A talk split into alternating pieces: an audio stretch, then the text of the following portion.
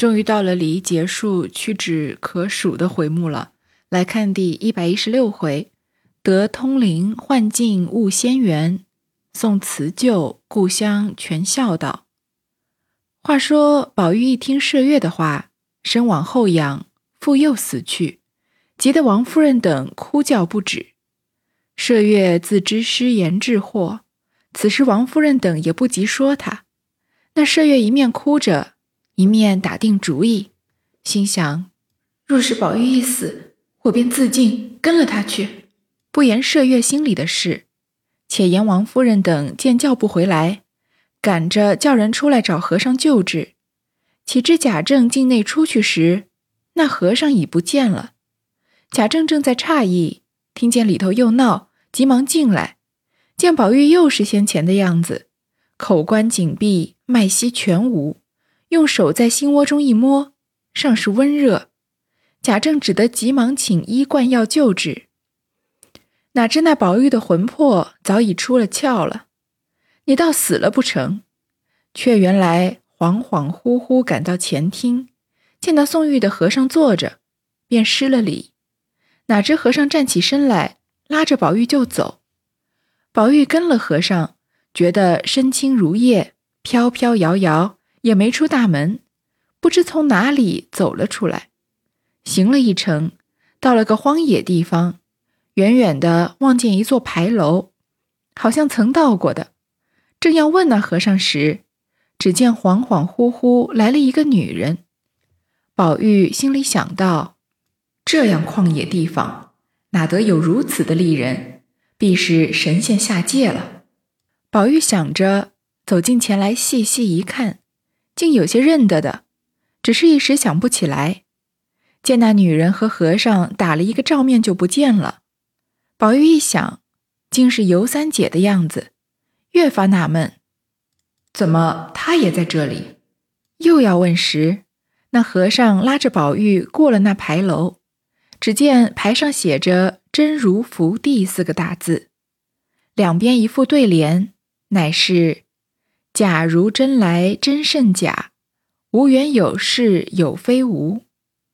转过牌坊，便是一座宫门，门上横书四个大字道：“福善祸盈。”又有一副对子，大书云：“过去未来，莫为贤智贤能打破，前因后果，须知清净不相逢。”宝玉看了。心下想到，原来如此，我倒要问问因果来去的事了。这么一想，只见鸳鸯站在那里招手叫他。宝玉想到，我走了半日，原不曾出园子，怎么改了样子了呢？赶着要和鸳鸯说话，岂知一转眼便不见了，心中不免疑惑起来。走到鸳鸯站的地方，乃是一溜配殿。各处都有匾额，宝玉无心去看，只向鸳鸯立的所在奔去。见那一间配殿的门半掩半开，宝玉也不敢造次进去，心里正要问那和尚一声，回过头来，和尚早已不见了。宝玉恍惚，见那殿宇巍峨，绝非大观园景象，便立住脚，抬头看那匾额上写道。隐绝情痴，两边写的对联道：“喜笑悲哀都是假，贪求思慕总应痴。”宝玉看了，便点头叹息，想要进去找鸳鸯问他是什么所在。细细想来，甚是熟识，便仗着胆子推门进去。满屋一瞧，并不见鸳鸯，里头只是黑漆漆的，心下害怕。正要退出，见有十数个大厨厨门半掩。有两件事情很明显。第一件是明显这宝玉是在弥留之际，所以他遇到的人都是已经去世了的人，既有尤二姐，又有鸳鸯。还有一个很明显的一点呢，就是这一回很明显是仿照着贾宝玉游太虚幻境那一回写的，对联的这个陈设啊，和他在幻太虚幻境看到的都几乎一模一样。这个和尚拉着宝玉走到牌楼啊，牌上写的是“真如福地”四个大字，这其实一个佛教用语，“真如”就是永恒的真理，“福地就是仙境嘛，幸福之地。真如福地就是有永恒真理的，呃，幸福之地。但是我们再仔细拆拆看这四个字啊，真假的真，如果的如，福气的福，地方的地，一个有着真理的幸福的地方，一个确实的地方，它是不是和太虚幻境这四个字是相反的意思？太虚是假的，真如是真的，幻境是假的，福地是真的。再搭配看这句“假去真来，真胜假，无缘有事有非无”，是不是就是对应着太虚幻境的那两句“假作真实，真亦假，无为有处有还无”是相反的？所以这是完全和太虚幻境一个相反的地方。这个写还挺妙的。如果是续作者凭自己的能力写出来，不是《红楼梦》残本里的话。这个设定我觉得还是非常巧妙的，和曹雪芹前面的这个写法可以稍稍相比了。门上横书的四个大字“福善祸淫”，就是施福于善者，降祸于淫者，也是一个因果因果轮回的这么一个概念。接下来啊，一副对子上写：“过去未来，莫谓至贤能打破；前因后果，须知清净不相逢。”大概就是说啊。呃，一种对于时间上的理解，一个人不管是如何的聪明圣贤，都不能跨越过时间的长河，你都不能，嗯，超越时间。第二个呢，前因后果须知清净不相逢，一种因果上的关系，因果成熟的时候啊，并不会因为人与人之间的关系而有太多的牵连。因果自负的意思，纵然是最亲的亲人啊，也不可以代替对方。这个其实还挺有哲学思考在里面的，或者说物理学吧。就说人不能打破这个时间的概念，因为我们是三维的动物嘛，不能在这个第四维的时间里面穿梭。于是宝玉就想进去问问因果。走着走着，看到鸳鸯在招手叫他，这已经是继游三姐之后看到的第二个已经死去的人了。鸳鸯呢是在一间配殿的门口，配殿就是宫殿或者庙宇中正殿两旁的这个殿，也相当于是偏殿吧，因为鸳鸯是右副侧上的人嘛。这个配殿的匾额上写着“引觉情痴”，就是引导痴心者觉悟的意思。然后接下来的两边的对联写的是“喜笑悲哀都是假，贪求思慕总因痴”，这个还挺好理解的。所谓的喜怒哀乐都是假的，都是表面的现象。贪求思慕这些人类的渴望啊，都是因为一些痴心而已。贾宝玉就继续跟着看鸳鸯。但是进去屋子里面啊，没找到鸳鸯，里头黑漆漆的，只有数十个大厨，厨门半掩，这都是非常似曾相识的情节，都是太虚幻境里出现过的。宝玉忽然想起，我少时做梦曾到过这个地方，如今能够亲身到此，也是大幸。恍惚间把找鸳鸯的念头忘了，便壮着胆把上手的大厨开了厨门一瞧，见有好几本册子。心里更觉喜欢，想到大凡人做梦说是假的，岂知有这梦便有这事儿。我常说还要做这个梦，再是不能的。不料今儿被我找着了，但不知那册子是那个见过的不是？伸手在上头取了一本，册上写着《金陵十二钗正册》。宝玉拿着一想到，我恍惚记得是那个。只恨记不得清楚，便打开头一页看去，见上头有画，但是画迹模糊，再瞧不出来。后面有几行字迹也不清楚，尚可模拟，便细细的看去，见有什么玉带，上头有个好像林字，心里想到不要是说林妹妹吧，便认真看去，底下又有金簪雪里四字，诧异道。怎么又像他的名字呢？复将前后四句合起来一念道，也没有什么道理，只是暗藏着他两个名字，并不为奇。独有那“莲”字、“叹”字不好，这是怎么解？想到那里，又自啐道：“我是偷着看，若只管呆想起来，倘有人来，又看不成了。”遂往后看去，也无暇细玩那画图，只从头看去。看到尾儿有几句词儿，什么“相逢大梦归”一句，便恍然大悟道：“是了，果然机关不爽，这必是元春姐姐了。若都是这样明白，我要抄了去细玩起来。那些姊妹的受邀穷通，没有不知的了。我回去自不肯泄露，只做一个未卜先知的人，也省了多少闲想。又向各处一瞧，并没有笔砚，又恐人来，只得忙着看去。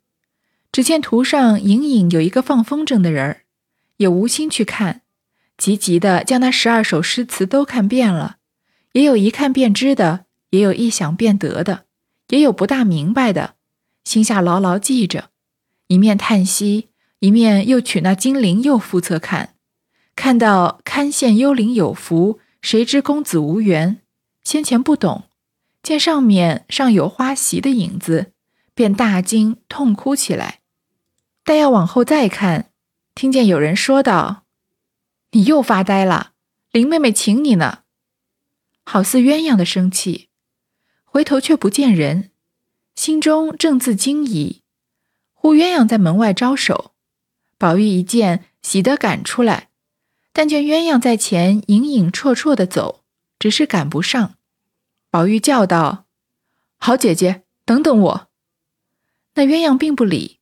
只顾前走，宝玉无奈，尽力赶去。忽见别有一洞天，楼阁高耸，殿角玲珑，且有好些宫女隐约其间。宝玉贪看景致，竟将鸳鸯忘了。宝玉顺步走入一座宫门，内有奇花异卉，都也认不明白，唯有白石花篮围着一棵青草，叶头上略有红色。但不知是何名草，这样金贵。只见微风动处，那青草已摇摆不休。虽说是一枝小草，又无花朵，其妩媚之态，不禁心动神怡，魂消魄丧。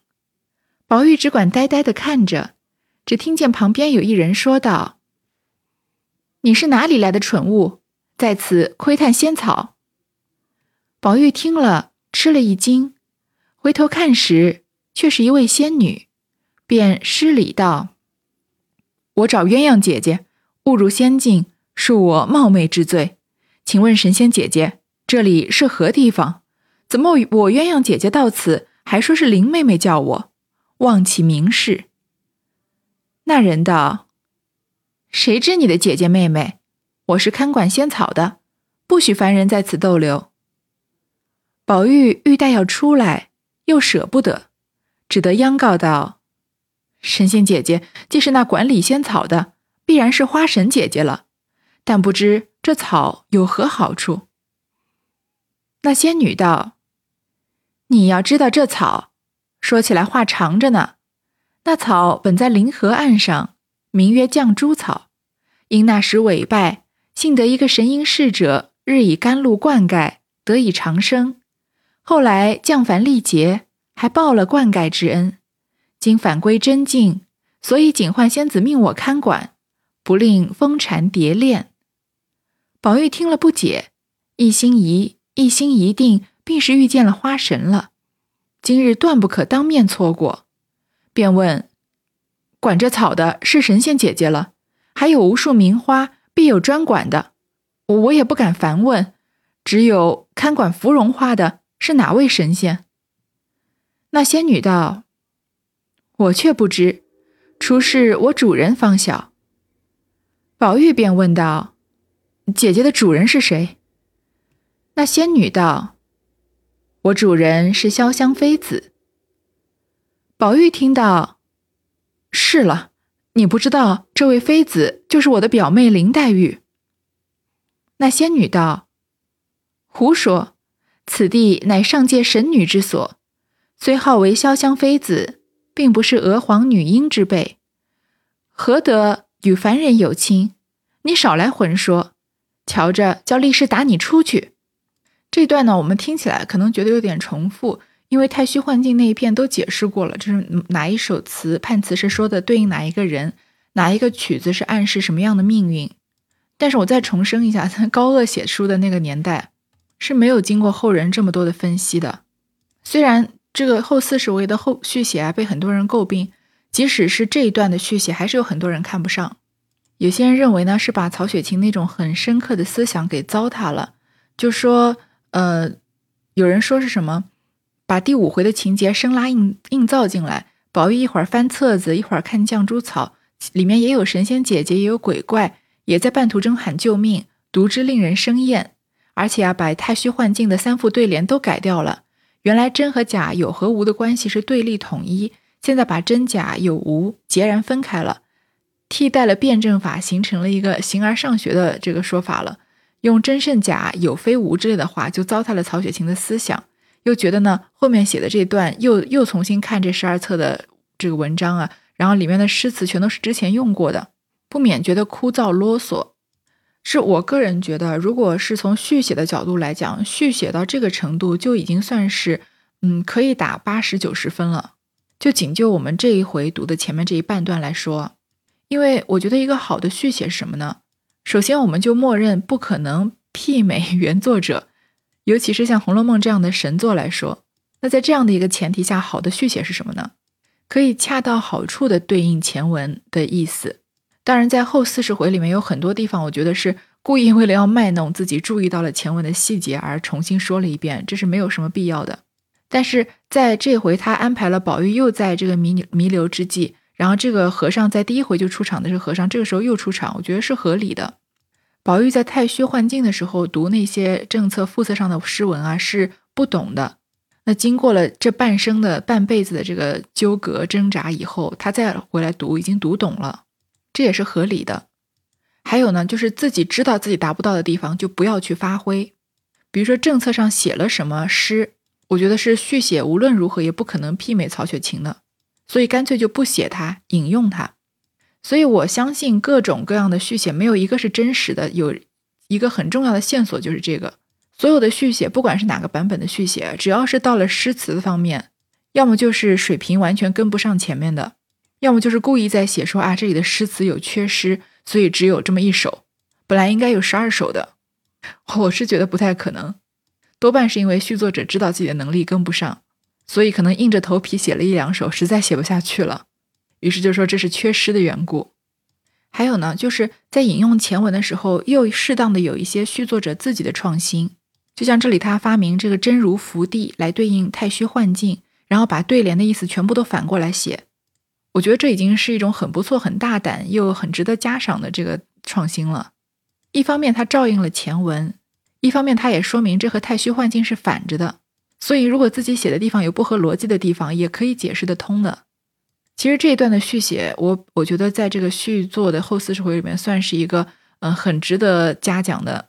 基本上在我看来，就是水平最高的一段了，比被大家稍微称颂的这个黛玉之死，在我看来要好很多。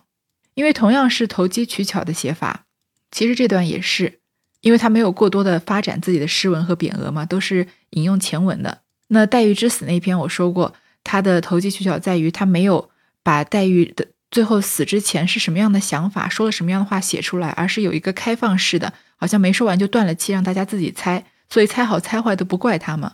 对比黛玉之死那段，这很明显的这种投机取巧，而且不给个结果，让人挂在那儿很难受。对比那个来说啊，这一段的这个投机取巧，我觉得是一种比较巧妙的写法。我个人还是比较赞颂 这一百一十六回的前半段的。宝玉走着走着，看到这个绛珠仙子了，然后跟他打听打听绛珠草，又知道啊，他的老板是这个潇湘妃子。宝玉就说：“那不就是我表妹林黛玉吗？”绛珠仙子就呵斥他说：“他怎么可能在凡间有人与人有亲呢？小心啊，叫人把你打出去。”宝玉听了发怔。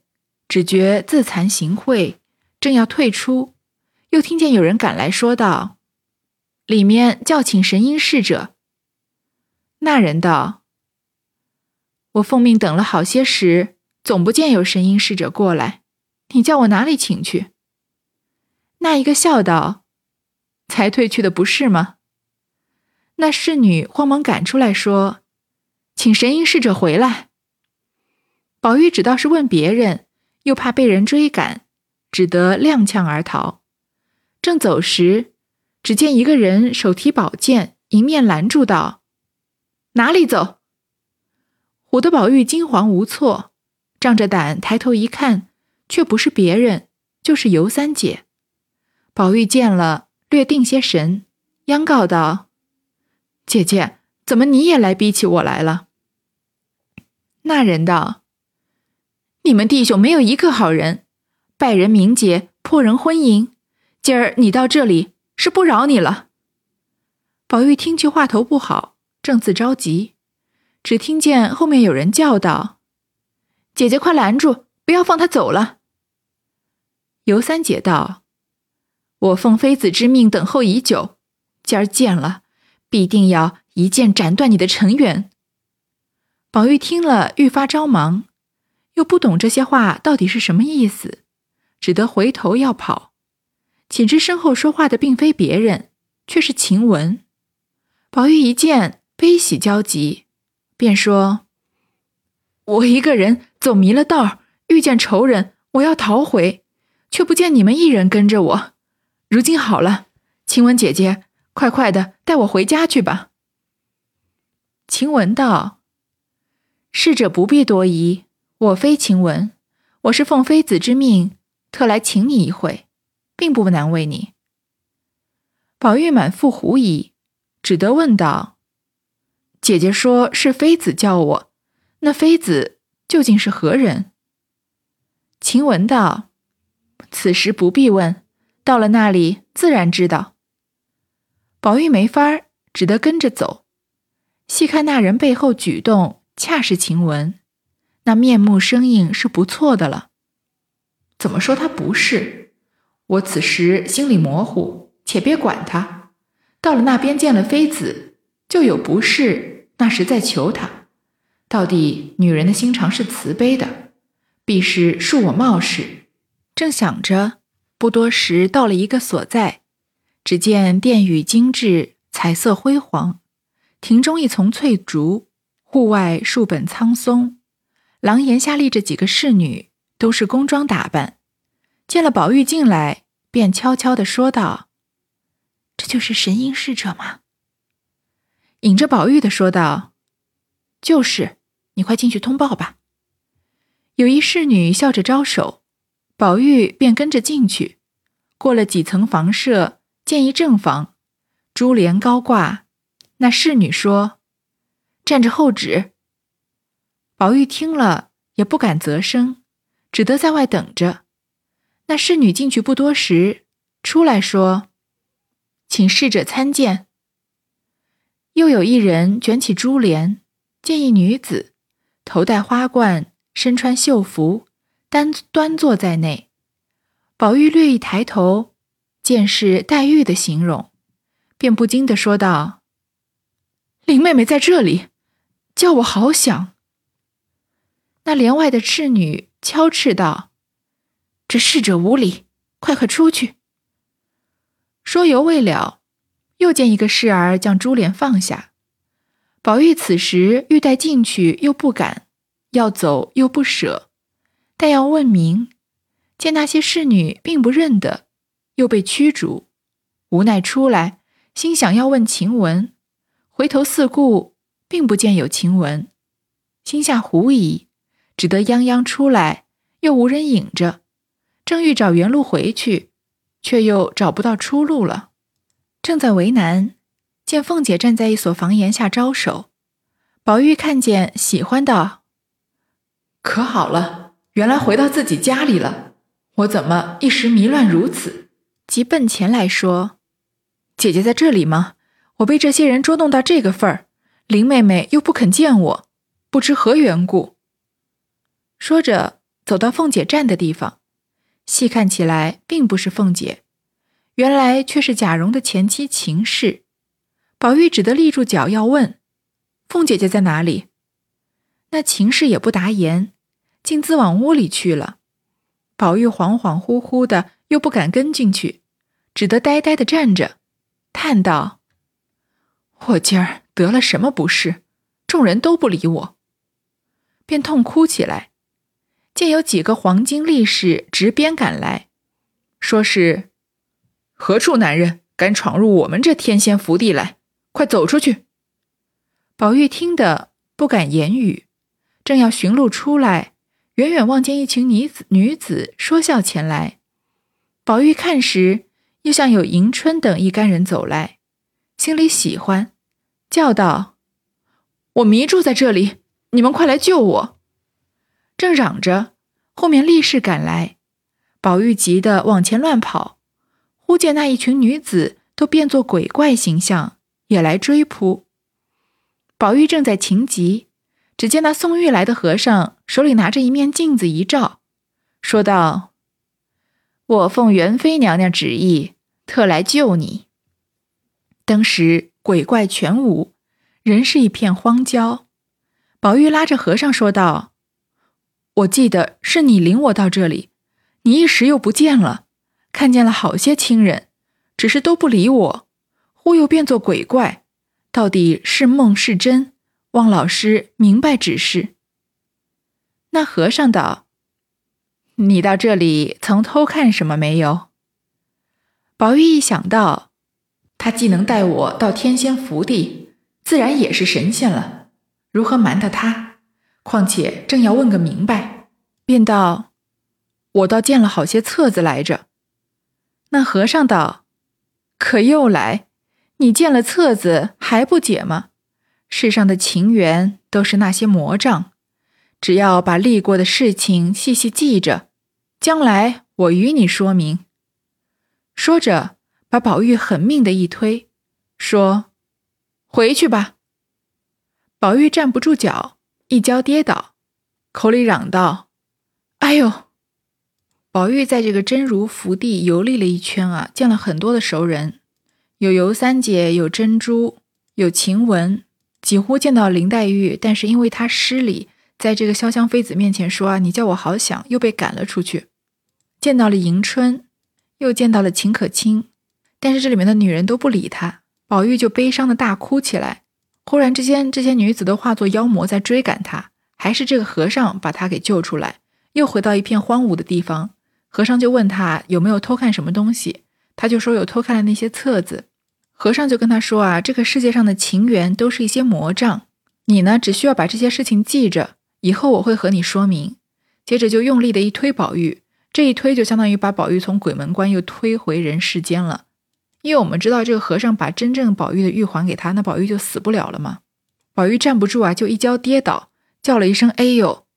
其实我们这个常常看书或者看电视的人都能想得到，这声“哎呦”一定是连接这个梦幻的世界和现实世界的一声感叹，一定是现实生活中的人也会听到他叫的这一声，然后就会围过来，接下来然后继续下面这个现实世界发生的剧情了。